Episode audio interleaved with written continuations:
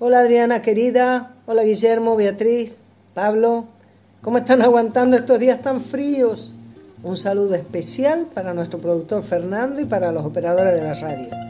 Desde ya, como siempre, mi agradecimiento reiterado a quienes siguen la hora de Moreno, la comparten, la debaten y nos alientan a seguir.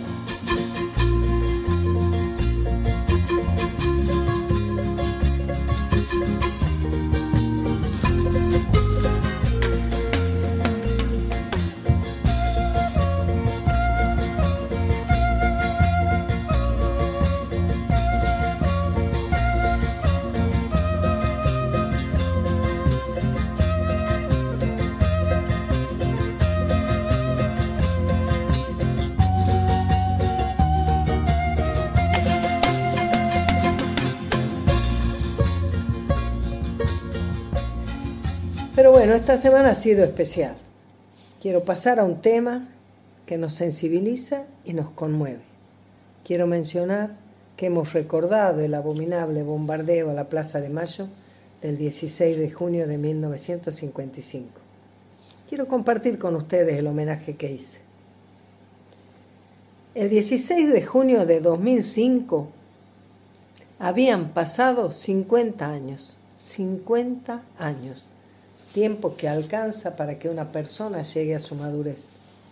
En la Casa Rosada, Néstor Kirchner encabezaba el primer acto oficial de reconocimiento a quienes cayeron bajo la acción de las bombas asesinas aquel 16 de junio de 1955, que preludió el otro 16, el 16 de septiembre del mismo año en que la dictadura mal llamada libertadora derrocaba al gobierno popular del general Perón.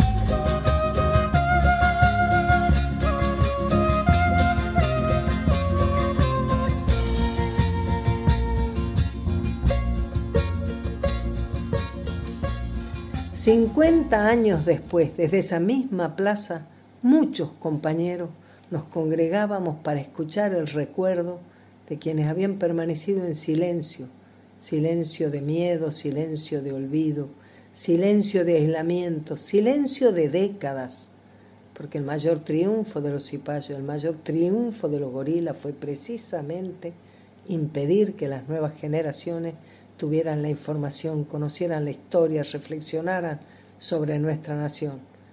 Nadie habla de que ese fue el atentado más brutal, más violento. No bastó el golpe, no alcanzaron los fusilamientos, la prohibición de nombrar a Perón Evita, las persecuciones, desaparecer el cuerpo de Eva, mutilar los restos de Perón. Todo agravio fue inferido, toda infamia fue pronunciada y ejecutada. Y la masacre del 16 de junio silenciada, ocultada, hasta lograr que no se sepa que fueron centenares las víctimas, que ese pueblo que estaba ahí para defender a Perón fue acribillado por la ráfaga de la antipatria. Eso sí que era grieta.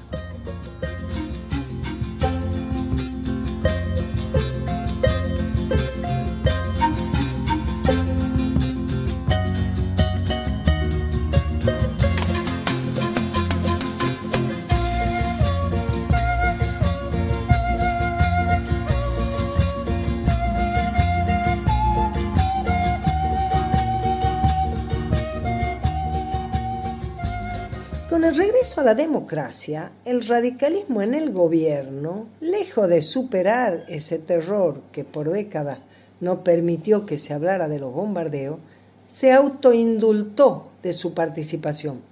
Premió con un ministerio y una estación de subte a Carranza. Pero no fue la única vez que silenciando la historia, tergiversándola, se procura, se procura dejar inerme a nuestro pueblo, sepultar el sentimiento nacional.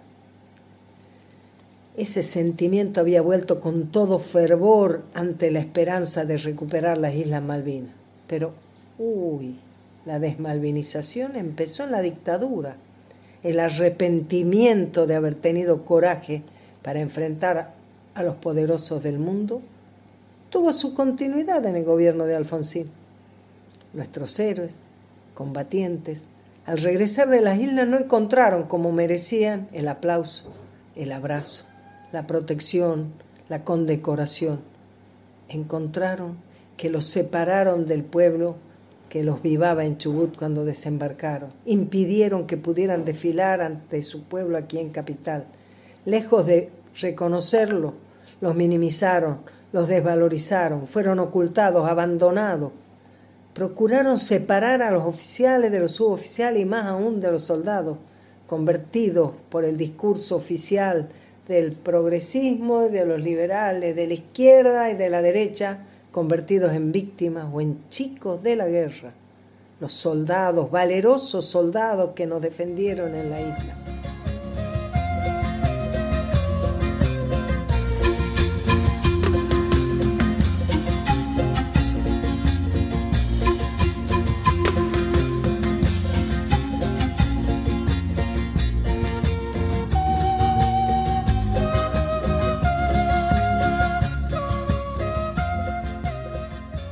También tuvieron esta semana, los, los veteranos, una jornada para homenajear el 14 de junio, el coraje de la última batalla.